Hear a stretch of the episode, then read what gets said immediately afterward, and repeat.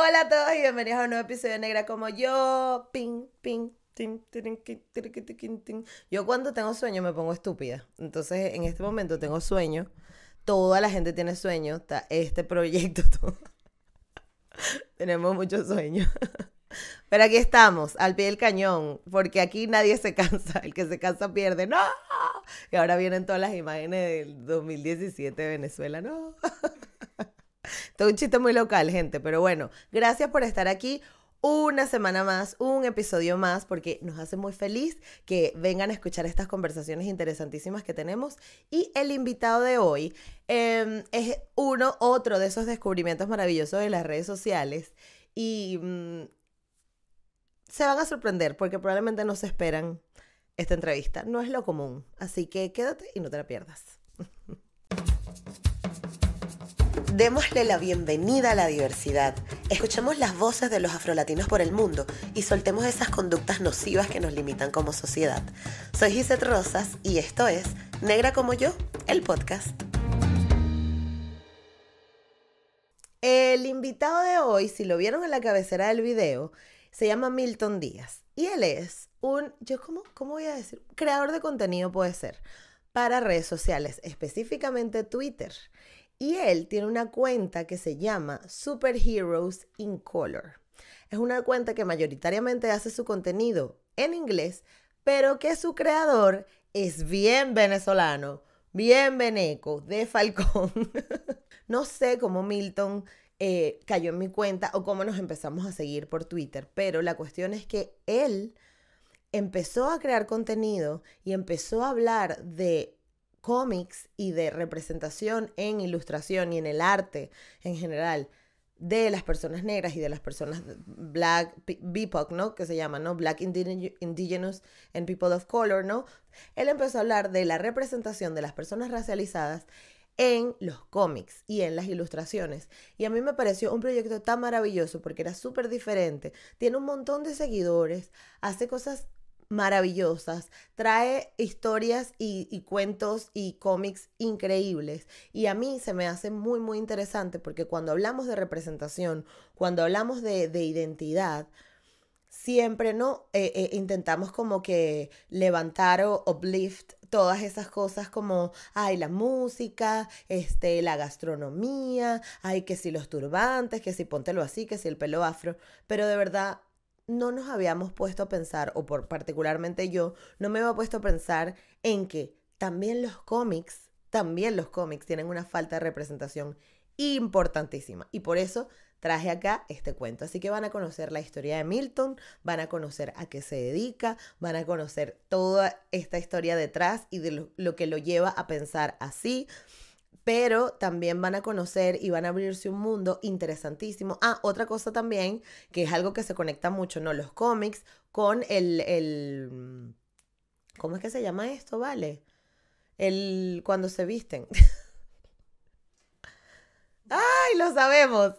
Si lo sabes, ponlo en los comentarios. se me olvidó. Estoy teniendo un mega lapsus. ¡Ay! Lo tengo en la punta de la lengua. Ay, es que no, mi cerebro está paralizado porque quiere decir la vaina. Pasaron una, dos, tres, cuatro semanas. Frikis disfrazados. Eso no se puede decir en este podcast. ¡Ah!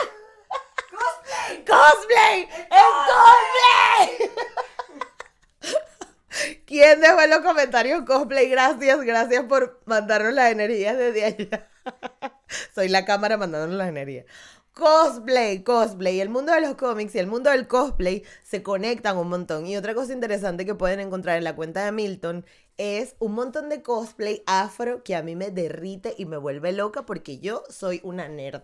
O sea, yo soy mente pollísima. A mí me encanta Sailor Moon, a mí me encanta Pokémon, a mí me encanta.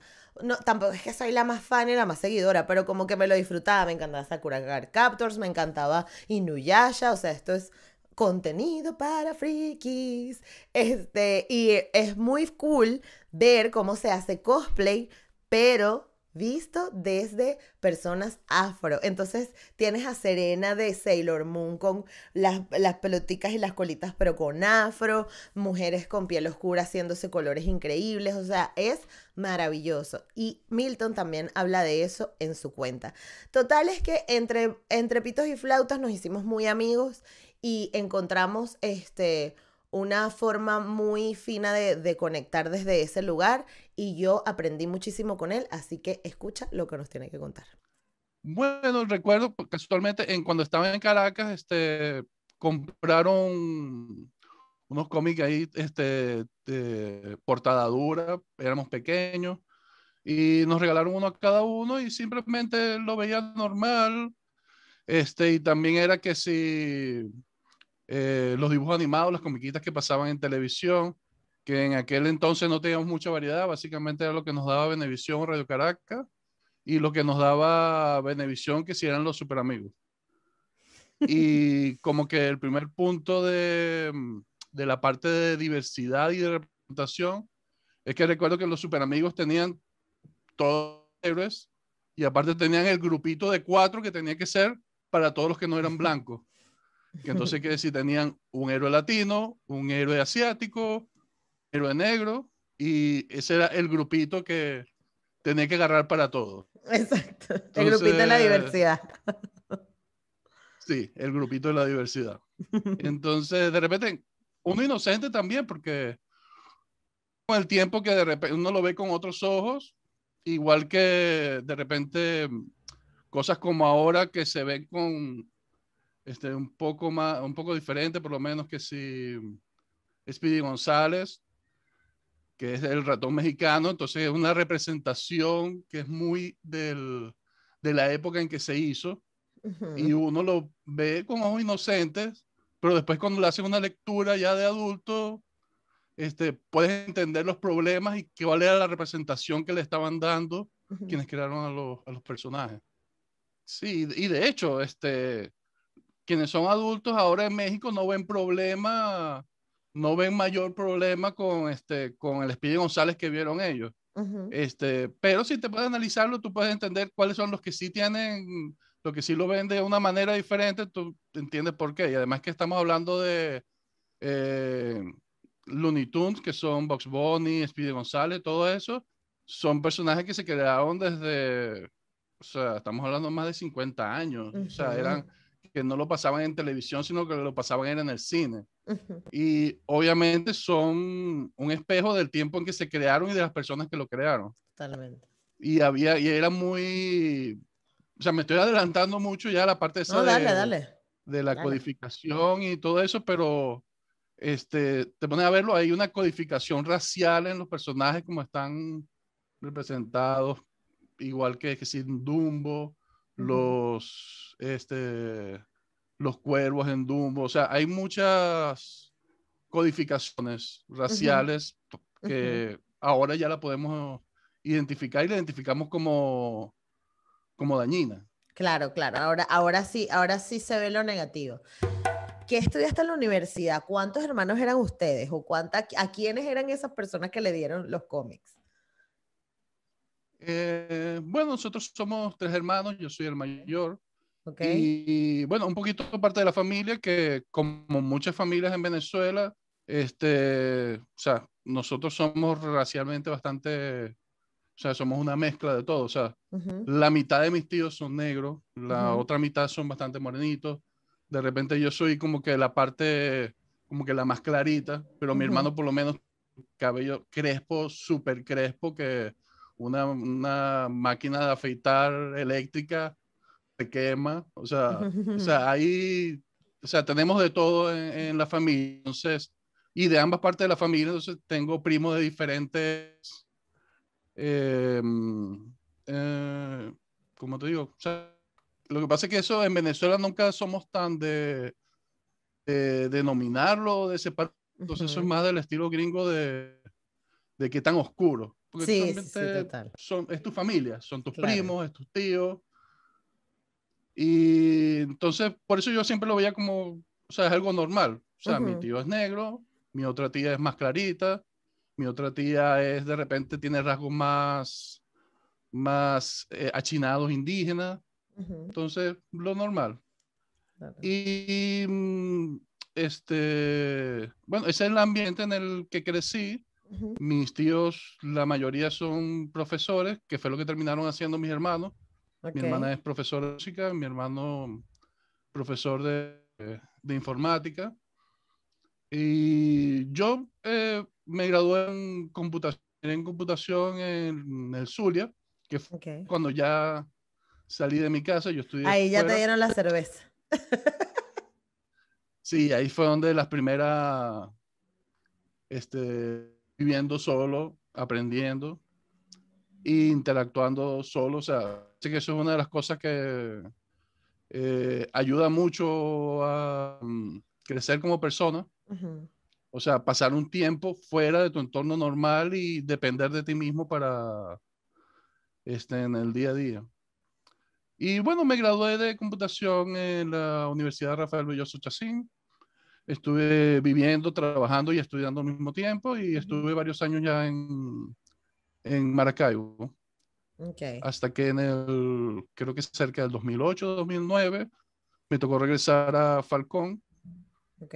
Este, y ya por ahí estuve acercándome en el 2015, no, 2013, 2014, ujú. fue que, que creé el, el blog. Wow, o sea, tiene un montón de años. Sí, justo hoy estaba chequeando esto y estaba viendo, porque vi un mensaje que me enviaron. Este, a veces dejan mensajes en el Twitter o en el Tumblr, que es donde está originalmente el blog. Ajá. Y entonces veo uno de los mensajes que dice que eh, muchas gracias porque desde que era un niño, que te seguía siendo un niño, este, este blog me ayudó. Y entonces yo empiezo a sacar cuentas y que, oye, pero es que son siete años que tiene el blog, Wow. este, más que bien, de forma continua. Y, oye, ese es, o sea, es impresionante que la gente te siga con todo ese tiempo y que y mantenerlo como un proyecto también, Claro. a pesar de todas las dificultades que tenemos, igual que tú, que estás llevando el podcast, que tenemos el- la vida diaria, el trabajo diario, este, y llevar estos proyectos que son, que nos llenan personalmente. Creo que algo en lo que probablemente tú y yo conectamos es en ese reconocer nuestra identidad y decir la identidad, la representación no importa. Entonces, mi pregunta viene por lo siguiente. ¿En algún momento tú tuviste un venazo antes del blog de mm, mi color de piel importa, me siento raro, me siento mm, algo que te haya hecho como un clic para luego desarrollar este proyecto, pero antes, antes de decir, hago un blog. Eh, mira, particularmente eh, a mí, algo que me haya ocurrido, a mí no, porque como te digo, so- soy de los más que claritos de piel en, Bueno, en mi casa, Pero no pero algo como sí malo. podía sino- ver Ujú, este, lo que es básicamente la parte de que no había reflejado mi familia en lo que veía en televisión todo el tiempo. Por ejemplo, o sea, nosotros consumimos televisión, cine y todo es muy gringo, todo es muy de Estados Ujú. Unidos, la mayor parte de lo que se consume en Venezuela o se consumía hasta en ese entonces. Y tú podías ver una diferencia de qué es lo que veías y qué es lo que tengo yo en mi casa. Ujú, Este, y aparte de eso, fue antes del blog, esta experiencia con otros amigos que, que eran este, más oscuros o tenían rasgos de repente más indígenas cuando estaba en Maracaibo. ujú, Yo recu- recuerdo una vez, este, estando en Maracaibo, este, estaba con un amigo que él parecía, tenía rasgos marcados, tipo guayú, o ujú. sea, guajiro, pero no es guajiro, sino que, este, porque él también es de Falcón. Y simplemente estábamos, que si estamos en la universidad, fuimos a sacar un dinero de un cajero. eh, de repente en un momento alguien como que lo vio sospechoso, le vio algo y de repente había, habían dos patrullas, habían policías, pero todos enfocados en él y simplemente porque lo veían de un tamaño o lo veían como de un color y, y eso es algo demasiado chocante porque estaban los dos, no estamos estamos haciendo lo mismo, no había nada, entonces de repente esas cosas que simplemente lo vemos, oye, pero qué, qué chasco. Pero en ese momento tampoco es que estaba pensando algo de, este, de el color de piel, la identidad, sino que simplemente que sí, oye, qué mala suerte, estamos los dos y a ti te están, te, te tienen con esto.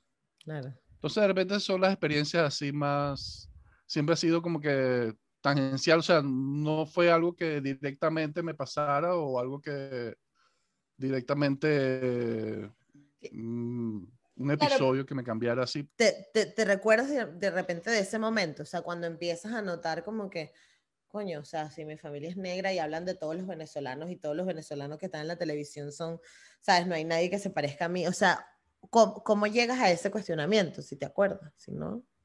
Puedes decir, next. Eh, bueno, o sea, episodios así que si de repente estaba viendo una película y una cosa que me chocó bastante, que era el aspecto latino, más que Entonces ver que el único personaje latino que había en la película y en una película este, súper taquillera en el momento y el único personaje latino era la señora que limpiaba. Entonces era como que de nuevo el Che y estamos en el 2000, o sea, 2018, el 2015, no importa la época, y son los mismos, la misma forma en que, en que nos ven. Y también recuerdo, porque mi mamá siempre nos dijo de pequeño que recordáramos que nosotros éramos los negros, o sea, pues recordando de, dónde, mm. venimos de nuestra familia, porque mi abuela es negra, mamá de ella, entonces que no se nos olvidara que por más de repente estábamos más claritos, de repente este, que no estuviéramos, em, que no hubiera mucho a nuestro alrededor de la familia. Eh, sin embargo, que no se nos olvidara que nosotros veníamos de ahí. Entonces eso también está muy, muy presente. Claro, o sea, y además esas son cosas que marcan. Lo que pasa es que marcas cuando, marcan cuando ya te das cuenta de que pasaban, ¿no? O sea, en tu día a día pasaba y no hay que, ay, sí, mamá, ¿qué tanto? Ay, nosotros los negros, nosotros los negros. Pero sí es verdad que cuando ya estás haciendo todo el trabajo, cuando ya estás en el proceso de identificar esas cositas que te van incomodando, empiezas a decir, coño, yo entiendo por qué mi mamá me decía tal cosa, ¿no? Ah, yo, yo siempre recuerdo mi, mi mamá cuando mi hermano estaba pequeño, le decía, negro no se viste con colores chillones, negro se tiene que vestir con gris, marrón, no sé qué, porque un negro vestido con colores chillones es malandro. Y uno decía, ay, bueno, mi mamá y sus vainas, pero cuando mira lo que le pasó a tu amigo, ¿no? O sea, eso es una realidad y, y, es como una forma de nuestros padres también de protegernos y de hacernos como poner los pies en la tierra. Eh, y es un, es un mensaje muy poderoso, solo que uno a esa edad, a la edad que nos los dicen, como que no eres consciente de, ¿no? de, de entenderlo. Sí, porque también este, de repente uno lo ve de manera inocente porque uno hasta cierto punto piensa que lo que tú ves o como tú interpretas lo que pasa a tu alrededor, tú lo ves tan lógico que, tú que los demás también lo están viendo así. Exacto. Y de repente estás con y te salta con una diatriba súper racista. Eh, y, pero ¿de dónde sales con eso? Eh, o de repente te salen unos chistes racistas que son súper comunes en Venezuela, porque también está la cuestión de que, que en Venezuela no hay racismo, porque todos somos mezclas, ¿qué tal? Entonces bajo manta, este, casi que pasa todo colado. Claro. Entonces, si dices algo, es que eres muy eh, quisquilloso. O sea, que o sea, es como que eres tú el del problema. si, estás, si, si haces el comentario de que, oye, pero, o sea, chistes de, chistes de asiático, pues tenemos comunidades de, o sea, variadas en Venezuela. Y eh, sí, ya hubo un tiempo cuando estaba en la universidad, de repente es cuando comenzaba yo escuchar los chistes y, bueno, no escuchaba, porque estaban los chistes siempre alrededor, pero es como que lo empiezas a, eh, oye, pero ¿por qué estás diciendo esto ahora? O sea, que fuera del lugar, siempre ha sido fuera del lugar, pero en ese momento como que lo analiza diferente. Claro, claro. Te lo cuestionas un poco más. Qué fuerte. Y, y, aparte es, es, como bien difícil porque es lo que tú dices, pues entonces uno comenta y dice, oye, mira, no me parece que deberías estar echando este chistecito. Y entonces lo que escuchas es, ay, ver, que te es la cafedad, ¿no? Y tú, bueno, Entonces uno, cuando recibe ese tipo de respuestas, lo que dice es, bueno, yo estoy equivocado, ¿no? Yo soy el fastidioso. Hasta que te encuentras con cosas como Superheroes in Color, que dices, ajá, ya va. Esta gente me está hablando de una cosa aquí que yo me estaba cuestionando hace dos semanas el chiste de los malandros que me echaron y ahora alguien me está diciendo esto. Ok, entonces, Milton nos cuenta de dónde vino, qué, de dónde salió, qué hace con su vida, pero también queremos saber de cuál es la historia detrás de Superheroes in Color, cómo empezó, cómo se dio esto. A veces no nos damos cuenta, pero hay muchas personas que están trabajando bajo cuerdas, cuestionándose cosas, y que, como él, por ejemplo, que es un introvertido, pero que necesitaba hablar de esto, fue una salida muy creativa, muy interesante compartir cómics de personas de color o personas racializadas. Y esto lo que nos enseña es que las redes sociales y el universo digital no solamente está hecho para, para montar una foto de, ay, me fue lindo y me fue bien, chévere, si quieres compartir eso tu día a día, pero también se puede hacer activismo, también se puede hablar en, en pro de otros y también se puede ayudar a la comunidad a través de las herramientas digitales que tenemos a disposición, porque las herramientas digitales no solo están para pelear por Twitter o para montar fotos en Instagram o para bailar y hacer coreografías en TikTok, también están para levantar la voz por un montón de cosas que no estamos viendo y, para cuestionarnos y para traernos eh, eh, escenarios nuevos. Em, así que continuemos escuchando la historia de Milton. Bueno, Superheroes in Color, este, básicamente es un blog de cuando yo lo creé, o sea, yo estaba invitado en otro blog, que simplemente era un blog de superhéroes, me invitaron para que yo fuera como coeditor. Okay. Y básicamente actualizaba, buscaba arte para incluirlo. Y después de un tiempo, mm, por no sé qué particular, todo esto que te estaba comentando, este, sí como que, pero esto está como demasiado de un tono, un solo tono, siempre hay lo mismo. Entonces decidí como que hacer aparte otro proyecto que era simplemente representaciones. Este, la idea era la representación positiva de quienes no son mayoría, mayormente representados. O sea, no, mm, no, me gusta lo de la palabra minoría y personas de color tampoco lo, lo encierra todo, pero básicamente quería hacer algo que fuera diverso a nivel cultural y a nivel, este, no racial, pero creo que esa es una palabra que se o étnico. este, básicamente, sí, una, una, diversidad tanto cultural y básicamente lo que no ves todos los días y las personas que, se, que no se ven representadas en todos medios que consumimos todo el tiempo, bueno, yo quiero hacerle un spotlight, ponerle las luces a, a, eso. Claro, pero ¿qué pasó? O sea, comenzó bastante... No, que comenzó de bastante manera simplemente conocía un par de héroes y eso. Simplemente era, o sea, como que era el ambiente, era el hobby que me gustaba leer y compartía las imágenes, compartía quién eran los autores, etcétera. Ok. ¿Me ibas a decir? No, que lo que, te iba a, lo que te iba a preguntar era que si de repente en esa búsqueda, como estabas trabajando con otra gente, con otro blog, viste como un patrón de decir, ah, mira, pero estoy encontrando, no sé, un superhéroe mexicano, estoy encontrando un superhéroe, no sé, fuera de lo común, te encontrabas cosas fuera de lo común.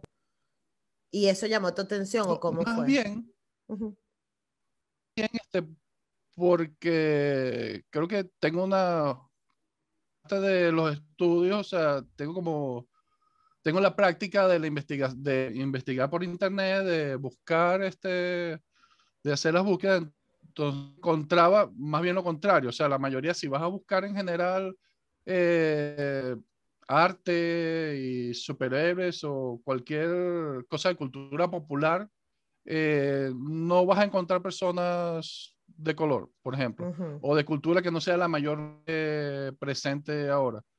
Y yo decía, para mí, que yo sé que tiene que haber más, pero no es solamente esto. Entonces, de repente, bueno, si consigo algunos pocos, coloco los pocos que consigo.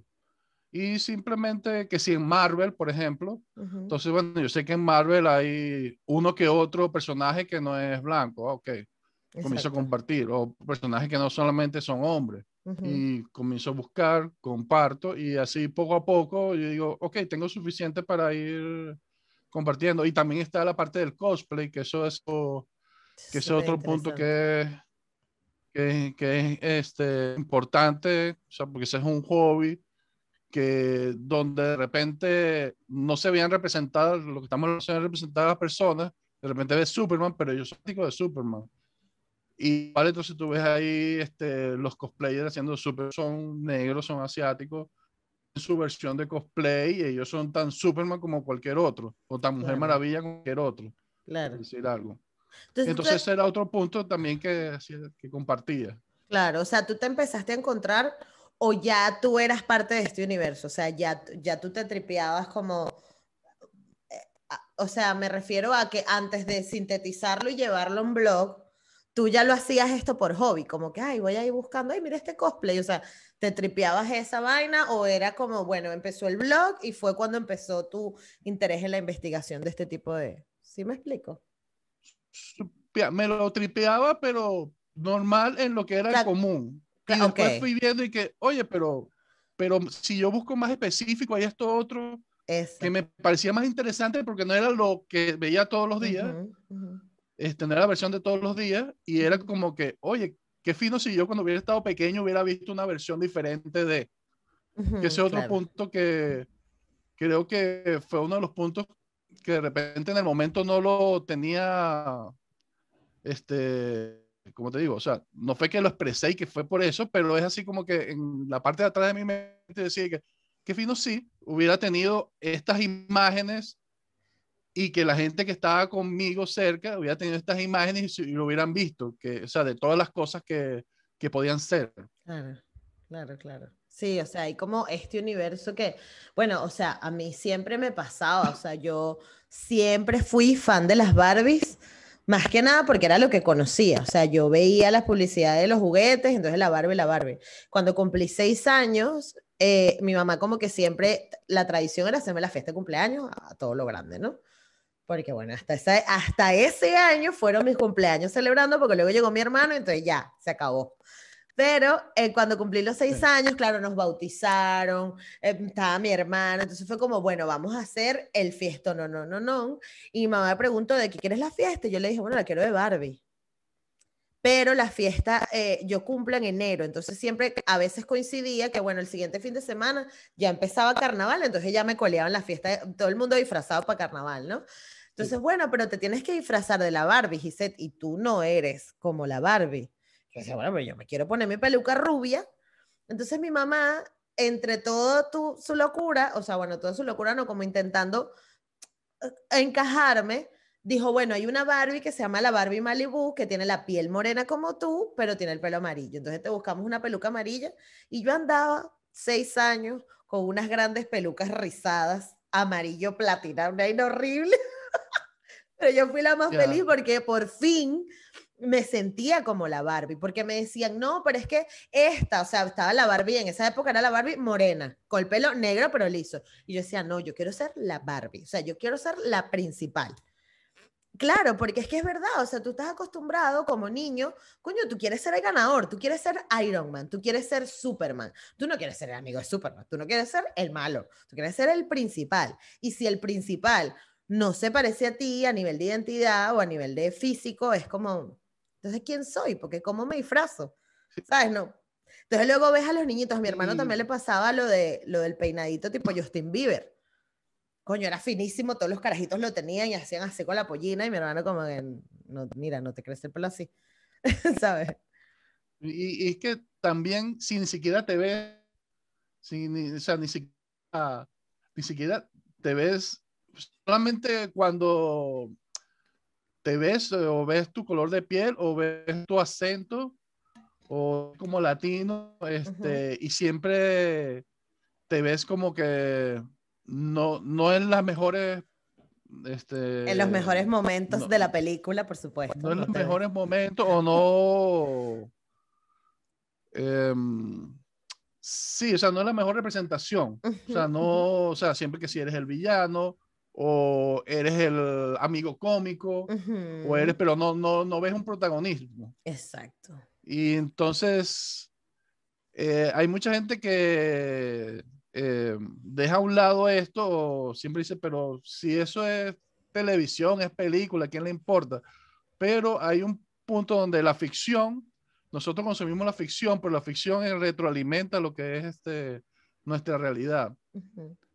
O sea, años y años, o sea, son 20 años de viendo, por ejemplo, eh, la ley y el orden, y son 20 años, 30 años que tiene esa serie, y en esos 20 años, el 80% de los personajes negros que salen son, y los personajes latinos, este, son los asaltantes, son los villanos.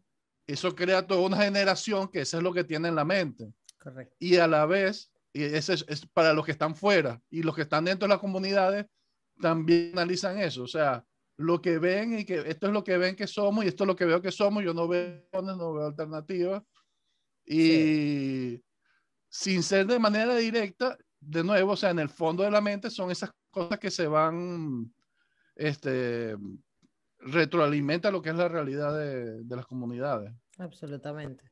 No, y que a muchas personas se les olvida que es que el televisor, o sea, o los medios de comunicación, ¿no? Porque no, no necesariamente pasa en la televisión, pasa en las revistas, en los libros, en todas partes.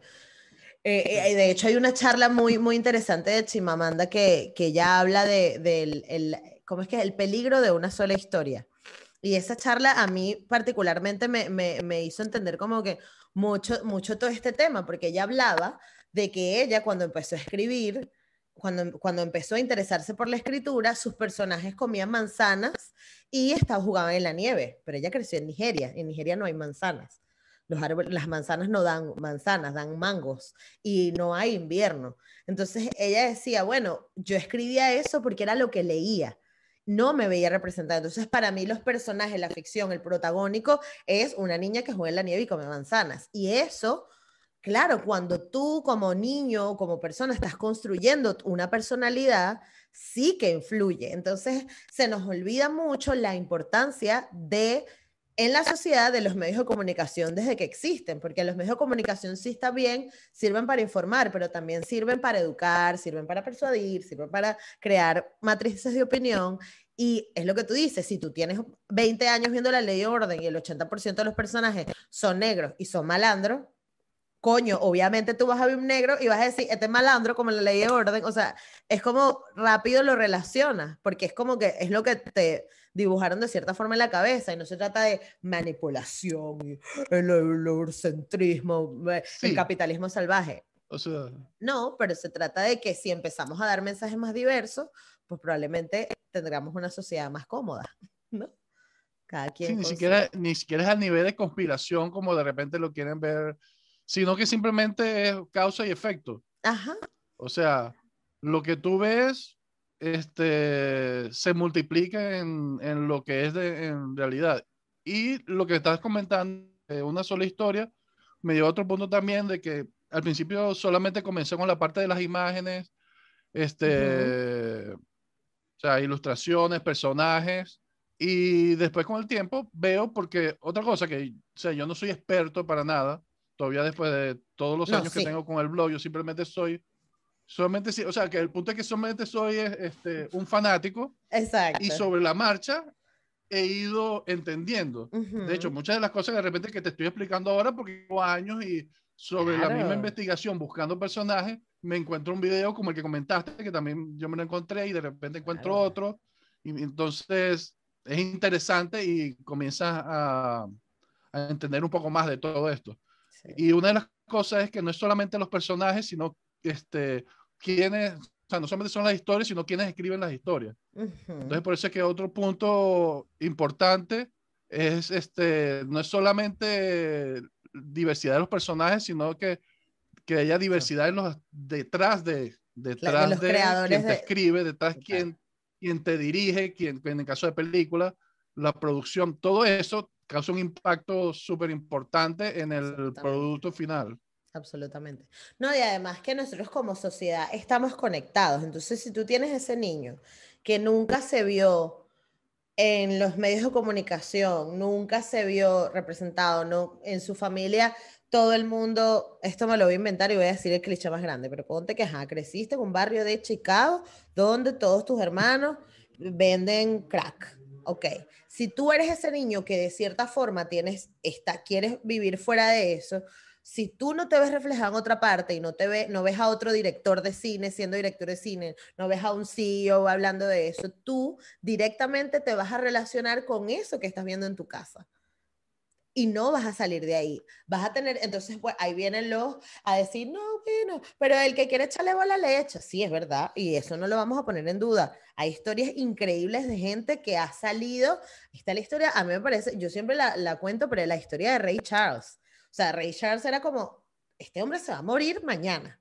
Y el tipo bueno, lo más increíble que existe, pero fue porque fue, no joda, su empeño de darle que te pego, yo voy a salir de esto, pero se necesita muchísima fuerza de voluntad, muchísima determinación y no todo el mundo la tiene porque no todos somos iguales. Entonces, ¿por qué no crear espacios, no? Y crear proyectos donde digas, mira, yo hago un blog de cómics, de creadores de contenido, de, de, dibujantes, de artistas, que hable desde este punto de vista y ya, yo no estoy haciendo daño a nadie. Está todo el espectro de cosas, pero yo hablo desde aquí. O, o por ejemplo, siempre en estos días está hablando de, de que hay un, un proyecto que se llama Black Film as Artist of Black Film Creators, algo así en Instagram, este, y ellos comentan de que ellos están haciendo eh, um, ¿cómo es que? Financiamiento para proyectos solo para personas negras.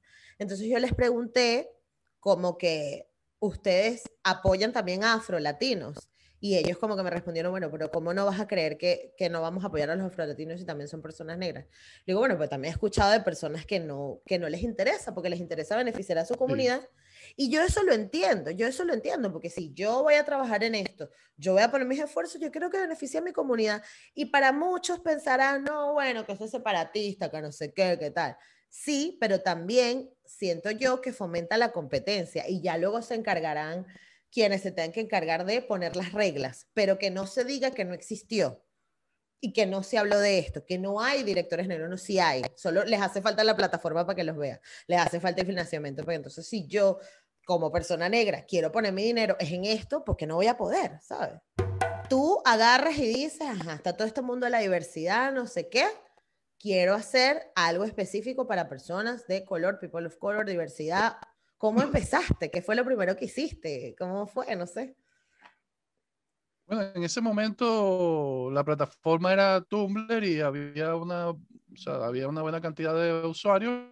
Realmente creé el blog, me rato pensando cuál iba a ser el nombre porque no quería, quería como que abarcara lo suficiente, pero que llamara la atención, pero, o sea, pero que no me encerrara y bueno, me decidí por ese de superhéroes en color, que podía ser superhéroes a todo color y podía tener cualquier interpretación, pero en trasfondo con el contenido ya tú veías de qué podía ser. Puesto. Y básicamente, y porque de nuevo, esto lo hice simplemente como un proyecto personal, como hobby, como que lo creé y comencé a compartir las cosas que encontraba. Básicamente era como que una carpeta donde yo iba colocando todas las cosas que me parecían interesantes, porque igual era, okay. era personal, no es que tenía seguidores, tenía que decir 30 seguidores, 100 okay. seguidores. O sea. ¿Y eh, cómo, cómo, fue que empezó a Casualmente alguien lo compartió o alguien le pareció interesante el proyecto en el momento de que ya yo tenía más o menos cierta cantidad de aplicaciones. Alguien lo recomendó y de repente empezó con 20 mil seguidores. Y fue donde yo, y que si 100 seguidores diarios, que eso para mí no era. Claro de nuevo, o sea, eso es algo que era súper personal, o sea, no lo veía como, como proyecto, como claro. proyecto a este nivel que está ahora, claro. pero así fue creciendo y eso me, me enseñaba que existía, que había una demanda, que había una necesidad, uh -huh. más de lo que, de, de eso. Claro. Y seguí compartiendo no solamente arte, compartía que sí, artículos, mm. este, artículos de opinión, eh, noticias, de nuevo, solamente sobre el tema. Y uno que lleva, bueno, porque yo no soy periodista ni nada que ver, pero yo tenía el equivalente como una línea editorial que era que no iba a ser sobre mí, sino claro. que iba a ser sobre el contenido que, que estoy compartiendo. Entonces, claro. de repente, ni tampoco sobre mis opiniones, que uh -huh. eso es, porque también en ese momento estaba como que más de moda entender que era un eh, influencer. Uh -huh. Esa, que estaba esa moda la palabra, pero o sea, a mí no me interesaba decir sobre mi opinión sobre, sino que buscaba a las personas porque también eran diferentes comunidades uh -huh. y darle el micrófono. Claro. O sea, compartirlo el contenido que ellos ya tenían. Claro. No era que ibas a agarrar un teléfono y que, hola amiguitos, feliz lunes. sí, sí, no era de que, sí, porque yo pido de que esta película tiene estos entornos racistas o tiene esto o este personaje hizo esto malo, sino porque hay personas que estaban mejor posicionadas y tenían este, capacidad de explicar lo que yo. Y al mismo tiempo yo iba tomando notas, porque como te digo, o sea, todo esto ha sido un aprendizaje en el, en el tiempo. Exacto. Este, y otro punto también, otro punto editorial que me quedé siempre hacerlo como desde el punto de vista positivo, porque siempre había muchas publicaciones, se podía ver en Facebook o en Twitter, donde se hablaba de que esto es malo porque todo este desastre que hicieron. Sí, o y que esta película y que súper, ¿por qué tal? O de repente Ghost in a Shell, porque qué desastre, porque este, Scarlett Johansson está haciendo el papel que era de una asiática, que todos son este, súper válidos, pero yo quería irlo desde el punto de vista positivo, más que este, mostrar los problemas, quería era poner este, la luz sobre las cosas buenas, o sea, quería compartir las cosas que, que eran buenas, cosas positivas. Porque en general, bueno, no sé si es verdad que me dices tú, que es como que las malas noticias viajan más rápido. Entonces todo lo malo se comparte más. Sí. Pero hay tanta necesidad de compartir lo bueno, o sea, porque primero, este, eh, todavía siete años después, este, hay gente que no sabía que hay Superman negro. Y que, ah, pero hay un Superman negro. Y así solamente por encima de mi mente, sé que hay como tres o cuatro Supermanes negros hay una Mujer Maravilla Negra y son personajes diferentes. Eh, entonces, hay gente que obviamente porque no es el día a día, ellos están en su día a día normal y entonces no ven que hay otras cosas, que hay otras opciones, que hay novelas de, de fantasía con personajes que ellos se pueden ver representados, novelas de terror, de ciencia ficción, está el afrofuturismo, o sea, hay tanta variedad y eso tanto en la televisión, películas, series.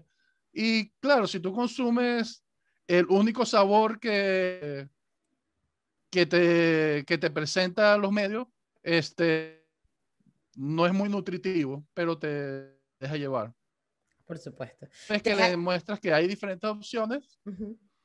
Me da mucha tristeza porque hace un año y medio, más o menos cuando no te conocía, o menos, no me acuerdo, hubo un challenge que empezó a salir este, de que las personas eran como las influencers que ponían el teléfono y era la foto de una comiquita que les gustara. Y entonces cuando veían, ellas estaban como con la comiquita, ¿no? Y en el grupo de mis amigas de, de ruleras, que tengo como un montón de amigas que todas somos, hacemos contenido afro o rizado, tal, era que sufrían, chama, pero es que ya fulanita la agarraron, ya agarraron a la de la princesa del sapo, ya. Le decía, no puede ser, tiene que haber más, y ahora cuando conozco tu cuenta es como, coño, o sea, me hubiera encantado, estoy casi que, que mando a repetir, o sea, les digo, vamos a repetir el challenge, nada más con todo lo que hay en tu, en tu cuenta. Porque Háganlo, porque hace falta, porque no solamente son las representaciones artísticas que em, le hacen como que race bending, o sea, que le hacen interpretación de otros, sino que aparte de eso hay personajes que específicamente son de, de otro color. Entonces, por lo menos está que se llama Maravilla, está Nubia, que es la hermana de la Mujer Maravilla, que ella es negra, tiene toda una historia, bueno, eh, bastante eh, simplista para en el trasfondo, porque desde su época también, pero este, ya en la modernidad son reinventados los personajes. De hecho, va a haber una nueva serie, tú estás viendo hoy, una de las personas que sigo, que es una, de hecho, que es, eh, ella lo que es escritora, de, escritora en Twitter y en otras publicaciones de Internet, y tenía como que, y hoy este, lo anunció que ella va, está escribiendo un cómic sobre Nubia, la, mujer, la hermana de la Mujer Maravilla, negra, y va a ser una serie que va a salir ahora en DC Comics. Entonces, son esas pequeñas cositas que son buenas noticias, hacen falta. Por supuesto. No hacen falta todo. Claro. No, y que algo que me gustó que tú dijiste y que conecto mucho con eso es lo de yo quiero traer solo, o sea, o no solamente, pero quiero poner el foco en las buenas noticias. Y a mí me pasa, a mí me pasa lo mismo con el podcast. O sea, yo siento que hay tanto contenido allá afuera hablando de la posición de víctima, el daño que nos hicieron, la esclavitud, no sé qué. Sí, es verdad. Pero yo quiero hablar de la gente que está haciendo cosas cool, porque además hay mucha gente que sabe sobre el tema, que tiene cuentas de Twitter súper potentes, cuentas de Instagram que te van a hablar de eso bien. ¿Para qué necesitas mi opinión? Yo mejor voy a enfocar en esto y quiero poner mi energía, que es mía y que yo decido dónde la pongo, en esto.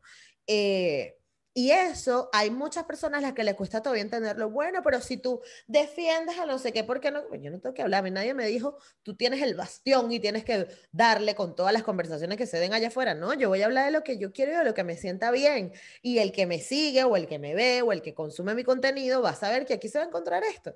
Que si tú quieres polémica, coñaza, vaina, drama, pues ya sabes que puedes ir para acá, para acá, para acá. Y ya está. Eh, Súper identificado lo que estás diciendo eso, porque recuerdo que eh, o sea, me dejaban de repente comentarios o me escribían para que mostrarme algo y que lo compartiera. Entonces muchas veces eran simplemente que fulanito hizo esto, o sea, por súper algo negativo que había pasado. Pero dije, pero ese no es el tono de lo que yo quiero en el blog. O sea, no, no es porque no está bien que lo hagas, porque esa voz eh, no, no va a faltar a alguien que, siempre va a haber alguien que haga eco de eso. Pero este pequeñito espacio que tengo positivo, este, quiero dejarlo así. No significa que eh, es así como que una cosa que aprendí también en internet, porque yo no era muy de asiduo a compartir en internet, era que no es necesario que participes en todas las peleas o en todas las discusiones, porque siempre va a haber un troll, siempre, de repente ni siquiera es troll, sino de repente alguien que está interesado en ahondar sobre algo, pero tú, que, o sea, tú no estás obligado a participar en todas las discusiones que, que, te, que estén buscando, porque también este, tú eres un recurso limitado y tu tranquilidad también es importante. Sobre todo cuando son temas súper, ni siquiera son delicados, sino que son fuertes. o sea, todos estos temas son, este, crean opiniones muy fuertes. Exactamente, sí. Milton, ¿y qué es lo más cool así que recuerdes por encima que te haya dicho como que hayas dicho como, coño, qué fino esto? No sé, un proyecto así que te haya llamado la atención o algún artista que tú digas, wow, tienen que ver el trabajo de esta gente. O si tienes muchos, entonces haz un top 3, lo que tú quieras. O sea, como recomienda cosas que te hayas encontrado a lo largo de estos años en tu blog o trabajando en el blog. Eh por un lado, eh, la directora Ava, Ava, Duvernay. no sé cómo pronunciarlo. Duvernay, la amo, este, Bueno, esa es una cosa que me dejó. Llegué al momento, o sea, yo en este momento donde estoy más activo es en Tumblr, en Twitter, perdón. Twitter. Y de repente veo un momento donde me está siguiendo ella. Y yo. ¿Te sigue Ava Duvernay? Sí, y entonces yo. Este, o sea, no, no, es, que, no es que nos hablamos. No, pero, te sigue, marico. alguien alguien lo está viendo, algo debe estar haciendo bien. Este, Esa marica está sacando vainas de tu blog. Créeme, escríbelo. Te van a decir, mira, Milton. Por lo menos. Vente para Netflix. Proyecto, proyecto, el proyecto de ella, que es ahí. No sé si sabes que el proyecto de Array, que básicamente como que toda una línea de producción, este, para creadores, y creo que no, no, es solamente para creadores este, de la diáspora negra, sino que eh, porque es para mujeres, creo que en general se mantiene sobre la minoría, pero básicamente es darles oportunidades a quienes no tienen esas oportunidades de, eh, de crear y de promocionar. Entonces ellos como compañía, este Array, tienen, hacen los días eh, como producción, dirección, venden las películas que se crean dentro del mismo entorno. De hecho, ya agregaron como un directorio telefónico, o sea, una, un directorio como tú como creador, tú te inscribes, que podrías hacerlo también, añadirte ahí ese nombre. Ese nombre. o sea, no, no, no, tienen, este, no, no, ve, no veo que tengan un pero en ese sentido. Entonces, por lo menos ese es un proyecto de ella que que tú te pones a ver, son proyectos de que no es solamente vamos a hacer esto, o sea, sino que es algo concreto. De repente yo quiero esto, pero yo dije, bueno, pero puedo hacer esto y lo puedo hacer bien. Y, y, ese proyecto ya te ha generado películas, te ha las series de ella de eh, Queen Sugar, creo que se llama. Wendy Sears, la parte de los documentales, que, que, ella también ha sacado. Entonces lo hace con su propia producción y entre comillas con sus propias reglas. Sí. Y mm, otros proyectos así como ese, de repente cuando veo a otros escritores. Pero de eh, artistas o cómics, algo así cool como rarito. Sí, bueno, por lo menos que vea un escritor este, de ensayos eh, como eh, Tanahashi Coates, sí, Tanahashi Coates, por ejemplo, y de repente este, lo contrataron para escribir este, un cómic de Marvel. Cuando él es un ensayista que es súper famoso por su... Entonces, bueno, de hecho, porque para pasarlo por lo menos.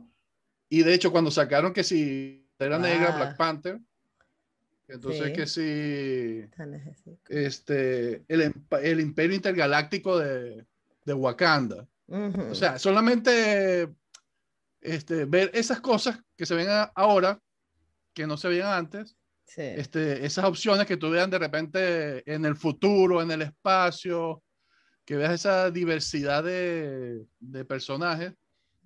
Eh, o sea, son cosas como que veo positivos. Y otra cosa que veo positivo es que ahora hay mucho, mucha actividad con los independientes, con artistas independientes, con escritores independientes y este, unido a eso, proyectos como el de ABBA eh, te permiten que hayan producciones, entonces de repente no solamente van a sacar películas de Marvel o de DC Comics, sino de repente algo que es más nicho, más este, específico de un artista, un cómic independiente, y de repente lo compró eh, Regina King, ¿sabes, ¿sabes, quién es? Claro, este, claro. ella fue la protagonista de Watchmen, que fue, ¿sabes? De Watchmen y, y, Regina también. Ella tiene una peli con Will Smith, ¿puede ser? No me acuerdo. Sí, sí. muy probable. De hecho, creo que ella salía en la serie, ella salió en la serie también. En When They See Us, ¿no? Pero entonces, por lo menos ella ella hizo un deal con HBO como productora y directora. Entonces, tiene varias películas que va a producir y entre ellas va a producir, que si, por lo menos haciéndole la cuña a este otro, este, por lo menos va, va a producir otro cómic, o sea, la versión de oh. película de otro cómic, Bitterroot, que es básicamente eh, en los años 60, 70, en los 60, 50, cazadores de monstruos. Esto es, un, esto es algo independiente, artista independiente, que de nuevo, lo de que es importante quién te crea historia, no solo los personajes que ya existen ahora, sino que es diferente que yo lo escriba a que lo escriba eh, a que lo escribas tú. Las experiencias son diferentes, por más bien intencionado que sea. Entonces, esos son, por ejemplo, algunos de los proyectos que vienen ahora. Y proyecto que este, eh, Tahanashi Coates va a escribir, está supuestamente va a escribir el guion de Superman, de una versión de Superman, donde Superman va a ser negro, supuestamente para película. Entonces, bueno, tú te imaginarás todo eso. Ay, van a ser los puristas. En ese momento en internet. Si yo crecí viendo a Superman siendo blanco, me van a mi infancia. Ahora, yo te quiero preguntar a ti. Es tu podcast, pero ya me preguntaste mucho. Yo te quiero preguntar a ti. Ya me este, preguntaste mucho, me encanta. ¿Cómo ves tú los venezolanos? Porque hemos hablado mucho, pero ¿cómo ves tú, latinos o venezolanos en específico, en este punto de la diversidad? ¿O cómo ven este tipo de noticias donde te cambian o no el color de un personaje? O sea, te lo digo porque de repente, o sea, uno inocentemente piensa de que no todo el, que no todo el mundo va a estar tan alejado de lo que es algo de sentido común. y de repente te salen con una trastez, con una, con una homofobia externalizada, o con un racismo que dicen que no es racismo, pero es que siempre ha sido así, así que ¿por qué lo vas a cambiar? Exacto. Entonces, ¿cuál ha sido tu experiencia? ¿Cómo, cómo lo ves tú?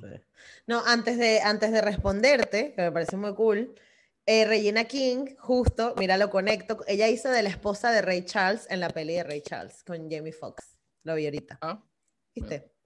cerramos esa idea. Y con respecto a eso, mira, yo te voy a decir que yo creo que hay como un bache generacional que es el que se está quedando atrás y el que todavía está apoyando estos mensajes.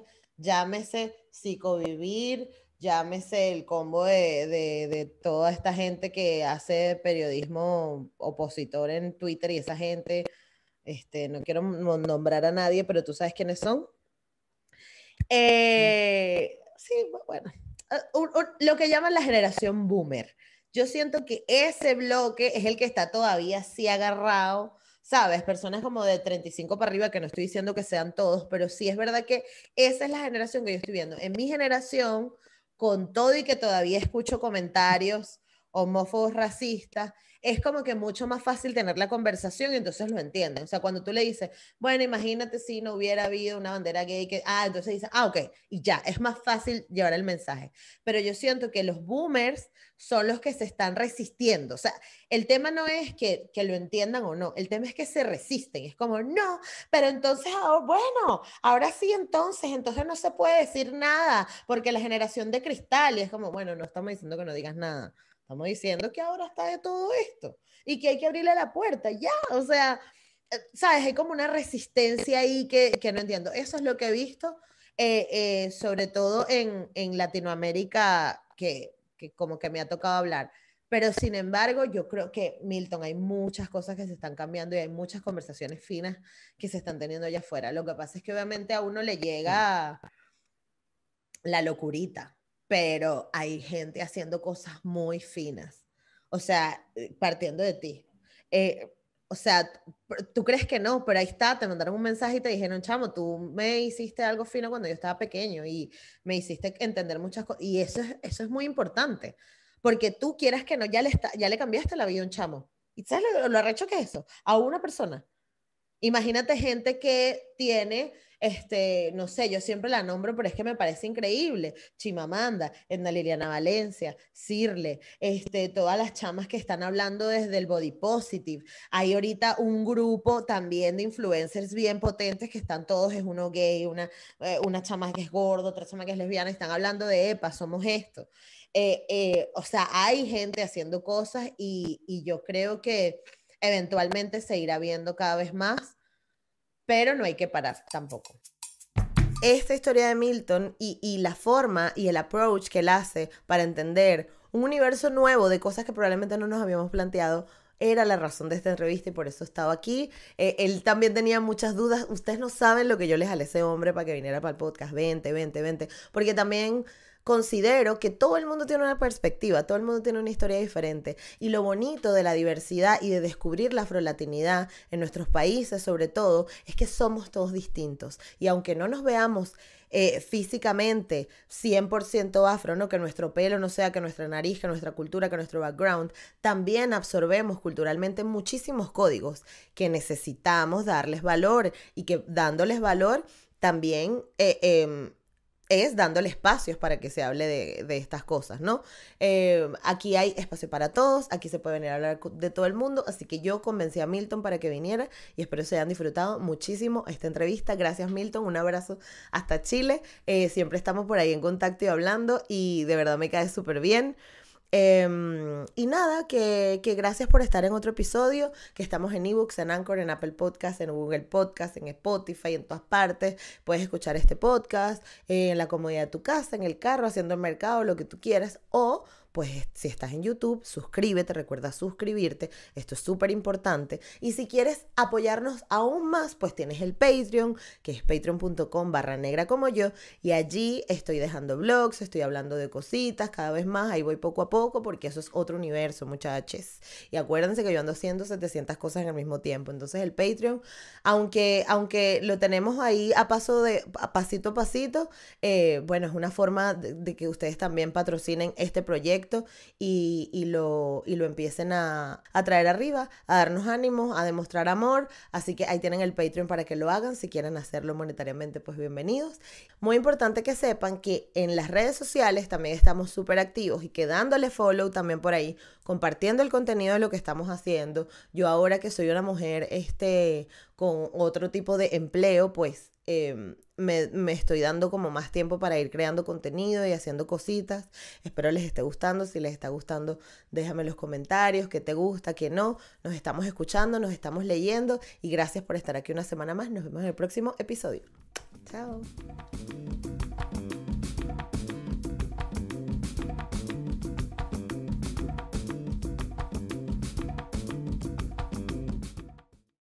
Lucky Land slots, you can get lucky just about anywhere. Dearly beloved, we are gathered here today to. Has anyone seen the bride and groom?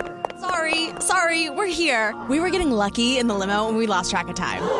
No, Lucky Land Casino, with cash prizes that add up quicker than a guest registry. In that case, I pronounce you lucky. Play for free at LuckyLandSlots.com. Daily bonuses are waiting. No purchase necessary. Void where prohibited by law. 18 plus. Terms and conditions apply. See website for details.